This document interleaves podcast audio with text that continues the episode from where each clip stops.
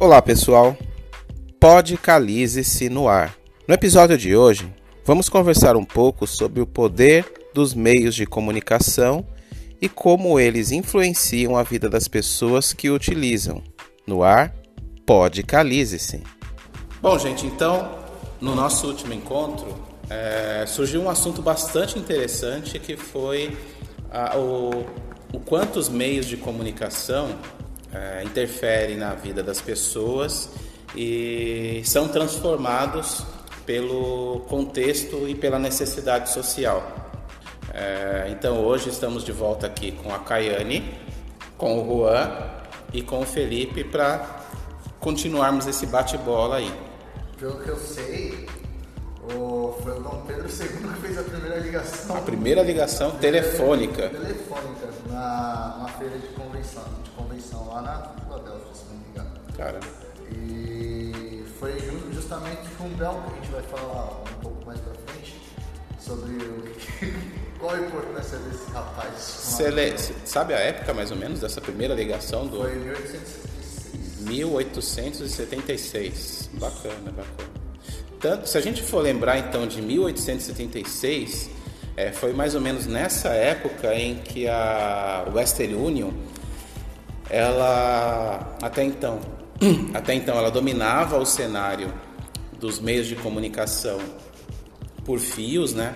Então telégrafo passava por ela, e a Western Union ela começou a perder mercado justamente porque dominando os meios de comunicação por fios, né, o telégrafo, e aí imagine, imagine a seguinte situação, é, dominando os sistemas de comunicação, ela tinha para si o controle do que passava por esses fios. Então ela simplesmente e nada mais, nada menos do que vendia as informações que lhe interessavam para alguém, governo, tudo mais. Então imagina aquela informação chave, ela pegava essa informação e vendia para quem pagava mais. Quando isso quando isso caiu no cenário popular, é, quando isso foi começou a perder um pouco dessa desse poder que ela tinha e aí a Bell Company foi lá e comprou ela. Então a gente tem o nosso primeiro caso de venda de informações, né? Aproveitando essa fala do Felipe e do, do Dom Pedro é, realizando a ligação, a primeira ligação. Só a nível de informação para acrescentar o dito antes, foi na exibição internacional centenária na Filadélfia mesmo, em 1876. Pegando esse gancho seu do controle de, sobre a pessoa, é, a gente estava conversando agora há pouco sobre um assunto bastante interessante e, e cruel também, né? A então, a Bell Company compra a Western Union, a TIT compra a Bell Company e assim vai. E aí a, a TIT, enquanto ela dominava o mercado de o comércio da comunicação via fios e a RCA dominava o comércio de comunicação pela AM, pela amplitude modulada, e aí ela a gente sabe que para transmitir em AM é muito caro. Né? Você precisa de torres de transmissão muito grandes, o investimento não é pequeno. O dono da RCA ele pede para o Armstrong né, desenvolver uma tecnologia nova, melhorar, tecnologia nova não, melhorar a AM. E aí o Armstrong, todo empolgado, desenvolve uma tecnologia disruptiva, né? transformadora, uma nova, revolucionária. A FM era um monopólio. Era um monopólio. Então a RCA ela tinha um monopólio da AM. Você vai lá, você contrata um cara, um jovem inventor, aí ele chega com uma invenção que não só barateia, mas também deixa mais acessível. Precisa ter torres tão gigantes. E aí você tem toda essa questão do controle do rádio da, e o monopólio sobre quem pode transmitir e quem pode receber. Então o controle é muito grande. É, e, e, aí acaba sendo essa questão do monopólio que o monopólio vai contra o progresso a fim de lucrar. Exatamente.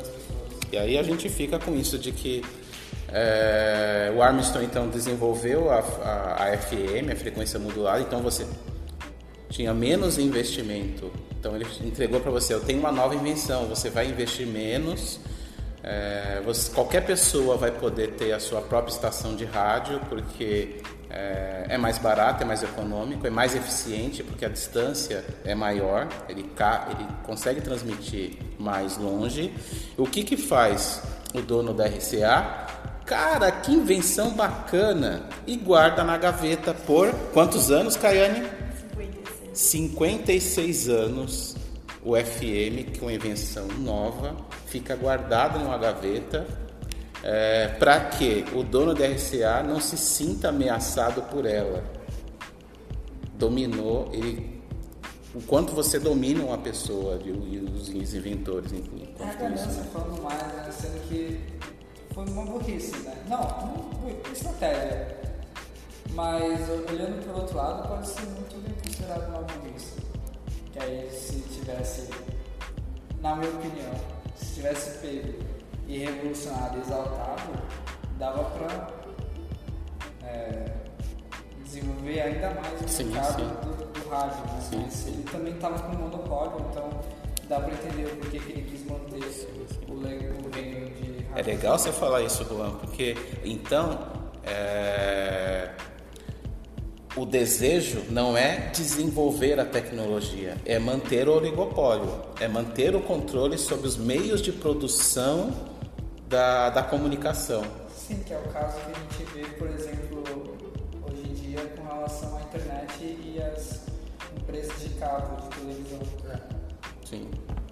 Você, fala, você falando disso, eu me lembrei de um assunto que é muito importante, que até teve um, um, um economista que estudou isso, e ele montou um gráfico chamado de gráfico de cauda longa.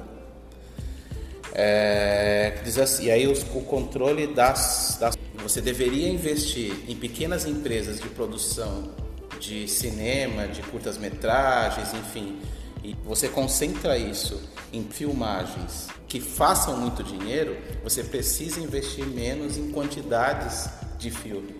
Você passa a investir em um ou dois filmes e ter mais retorno apenas com eles, do que você tem que produzir vários filmes. Um grande exemplo são os Vingadores a franquia Vingadores.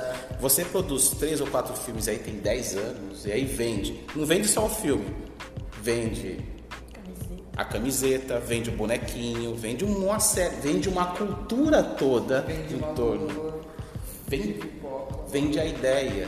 Então você, você faz menos filmes, você faz poucos filmes que arrecadam muito dinheiro, em vez de você fazer 20, 30 filmes que vão vender. E aí você tem que se esmerar, tem que se matar para fazer com que esses filmes gerem receita. Além de que tem toda essa questão de originalidade, buscar novas ideias estéticas.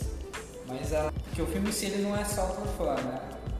Mas também para introduzir novas pessoas nesse universo, né? É, captar mais dinheiro e tudo. Então foi uma onda que começou com foi um planejamento assim que tinha intenção de foco genérico. Você vai, salta assuntos de alguns heróis separados, você conta a história deles, você transmite essa ideia de que é tudo conectado, está tudo acontecendo nesse universo, universo Marvel. Uhum. E aí você vai cativando pessoas, ou novas crianças, ou então adultos que não têm contato com esse universo dos gibis.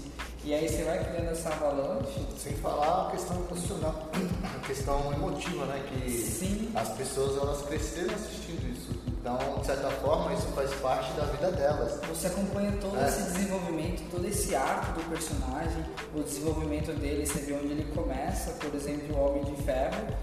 Não, não relaxa, não vou falar spoilers, mas a gente acompanha essa transformação até o último filme dele, o do outro Homem de Ferro, acho que é o Homem de Ferro 3. O último filme dele, do Homem de Ferro? Do Homem de Ferro. É, o 3, o 3. O 3. Então, só comparando entre o primeiro e o terceiro, a gente já vê como que ele começa com isso, que ele era o grande magnata, playboy e tudo, ele vendia armas. Como ele começa nisso, ele tem toda essa transformação em vários arcos, em cada filme, até onde a gente pega no filme, filme atual, como qualquer outro personagem, a gente vê eles desde o começo, acompanhando todas as frustrações, sucesso, alegria, ter esse contato, então é tudo muito próximo, é tudo E aí você cria toda essa fanbase, Então, é justamente- todo esse grupo de fãs acompanhando todos os lados. Aí você vê que é um universo, então você não vai estar lá só por causa do filme do Homem de Ferro, você também vai buscar conhecer outros pra estar lá junto com a galera nessa comunidade. E aí vai gerando vários pontos culminantes que é- foram os filmes dos Vingadores. Aí no filme dos Vingadores você tem um grupo, aí no outro você tem outros grupos, você vai introduzindo mais personagens até que você chega num grande ponto final que foi esse Vingadores de agora e que foi uma febre gigante. E isso só mostra como a, a própria, o próprio cinema é uma linguagem, né? É uma, uma forma de você expressar a comunicação em si. É, porque seja por subjeti- subjetividade, como você falou, as pessoas podem ter assistido Homem de Ferro e não terem notado esse, esse crescimento do, do herói, da mesma forma que elas podem ter notado, sabe? É, como o cinema ele consegue encaixar todos esses aspectos da linguagem em si. Porque ele é, é como se fosse um reflexo da nossa vida, sabe? Você vê que a cultura é, herói. ela, ela institui uma nova cultura. Então, esse tipo de filme ele, ele vem de cultura. Então, somos, eu sou fã, somos fãs dos Vingadores, enfim. Mas a gente também tem que olhar que ele institui uma cultura é, ao mesmo tempo em que ele modifica uma cultura interior. Então, por exemplo, é, por exemplo, ele teve várias salas, ele foi exibido em várias salas e os filmes que estavam com não teve concorrência para esses filmes, então sai de baixo e sei lá mais que estavam né, na época, que eram são filmes menores, são franquias menores e aí a gente tem bem introduzido aí a ideia de franquia de filme, são franquias menores, elas não venderam tanto. Então, de novo, o, o que, que esse gráfico de cauda longa ele, ele promove? A ideia de que vale mais a pena você investir em grandes franquias de filmes do que você perder tempo em franquias menores. Então, aquela beleza do cinema, eu não estou dizendo que Vingadores não é belo, é, é muito foda, é muito bom. Só que a gente É só uma das faces de várias inimagináveis do cinema. São né? estéticas. E aí se a gente, se a gente busca só alimentar uma, fórmula que é o que é muito presente também nessa toda essa questão de produção do cinema, sempre busca a fórmula certa. É, a que dá certo, E aí sim. uma coisa que deu certo naquele momento eles vão e tentam fazer de novo. Aí é por isso que você tem várias sagas horríveis Uhum. de um filme que o primeiro filme era ótimo, algum exemplo? Oi? Algumas é sequências. Como assim? Homem-Aranha, por exemplo, que, que Ah, você foi e não deu certo. Aí Ah, você. Mas realmente, tipo, no, a gente- o primeiro filme é ótimo, mas aí chega no próximo, eles tentam rebuscar essa. Tipo, essa forma que deu certo, a gente vai e tenta fazer a mesma coisa. Uhum. Não tem essa coisa da expressão de tentar fazer algo e ideia. Você só tenta reciclar a mesma ideia e reciclar de novo e reciclar de novo. Porque ela deu certo, porque ela deu Porque dinheiro. deu certo, e a fórmula. E, e é, isso é uma coisa que não dá tão certo. E fora que isso corta o lugar de fala de alguns filmes que os brasileiros. Que sai de baixo na DVD, ela não cuida viu? não foi. Aí. Ela resistiu. Aí tipo, corta porque às vezes eles estão tentando colocar o lugar deles no mercado, tipo um, um filme brasileiro. Você barra E você vai é, simplesmente por conta desse gráfico que ele que nem tinha falado, o gráfico. Nossa, De cauda longa, assim. E poderia ser muito bom várias estéticas. E não é nem falando mal de Vingadores. Não, não tem nada a ver com É, então. falar. É, Sim, mas é sim. questão de que existem coisas que a gente pode nunca ter imaginado e, e essa coisa de quase um monopólio. Uhum. Infelizmente acaba evitando. É você deixa de investir. Isso, você deixa de investir, né? Você poda Novos investimentos. universos, sim. novas estéticas. Você deixa de explorar. Vingadores é muito bom. Sim, gente- mas imagina só Mas você Então, deixa de não- explorar outras não- coisas. Não, não deixa de ser um filme com diversidade cultural. Sim, sim. É, sim. A questão é o que, que, o que, que ele pode trazer de consequência, né? Sim, exatamente, exatamente. Então esse, esse cauda longa a gente imagina é, que o quanto espaços como o, Brasil, o Banco do Brasil Cultural, os, os cinemas que não, que não os filmes que não são tão comerciais, o quanto você deixa de investir nesses, nesse universo de filmes, né? Quanto até os próprios filmes comerciais acabam sofrendo com essa coisa de fórmula de sucesso também, né? Você pode ter lá um espaço para você fazer aquela coisa pura e singela, mas aí como tem toda essa expectativa de deu certo, é um grande hit e de não deixar ser só aquele hit, aí você acaba tipo, não, tem que superar aquilo ou mais. É a mesma coisa também com o universo dos jogos, as sequências não sendo tão boas quanto as de antes e compositores, grupos artísticos de música, tem toda essa coisa assim de edição, filme, atores. Se a gente for pensar nessa coisa da, do universo da cultura que o Juan e o, e o Felipe estão falando, se a gente for é, lembrar de uma época, um passado bem distante, felizmente um passado bem distante, que é a interferência direta na cultura. Em meados de 1930, é, nos Estados Unidos, teve uma intervenção muito grande é, nos tipos de filme que poderiam ser veiculados para as pessoas. Né? Nos tipos de filme que poderiam ser veiculados para as pessoas. A igreja, ela dominava esse ela dominou esse cenário, então era, um, era chamada de religião da decência. Então ela tinha um código de produção em que ela determinava que tipos de filmes poderiam passar no, no cenário americano, que tipo de filmes poderiam ser veiculados. Então dá para a gente imaginar que muitos filmes, é, por conta dessa, dessa interferência dessa legião da decência, foram não foram produzidos ou sendo produzidos, sempre pior ainda, não foram veiculados. Né? Então é, essa interferência na cultura, nos, nos, meios de comunicação, ela é muito perniciosa. Só que assim, quem lucra não quer deixar de lucrar com isso. Quem controla, porque a informação, controlar a informação, controlar os meios de informação é importantíssimo. É, é poder. Você ter, deter informação é poder. É, os grandes meios de comunicação eles conseguem mobilizar quem eles quiserem, da forma como quiserem. E hoje a gente tem um exemplo macro disso que são as fake news, né? O quanto elas conseguem produzir de verdade, independente de ser verdade ou não. É o pós-verdade. Né? É o pós. Bela expressão, guardem isso. É o pós-verdade. A verdade, ela não existe, ela não precisa existir. Ela só precisa ter um bom discurso para existir. Exatamente, ela só precisa ser catafórica, ela só precisa ser justificada. Você vê, é, próximo de nós, acho que foi no Guarujá, que uma mulher foi espancada até a morte por uma informação que se mostrou depois falsa, né? De que ela era bruxa, ah, uma coisa assim, né? Acho que caça, caça as bruxas? Não, não é, na verdade eu acho que tinha alguma coisa a ver com uma outra pessoa que ela estava sequestrando Parecia que essa mulher era uma sequestradora, alguma coisa assim, tinha a ver com uma outra pessoa.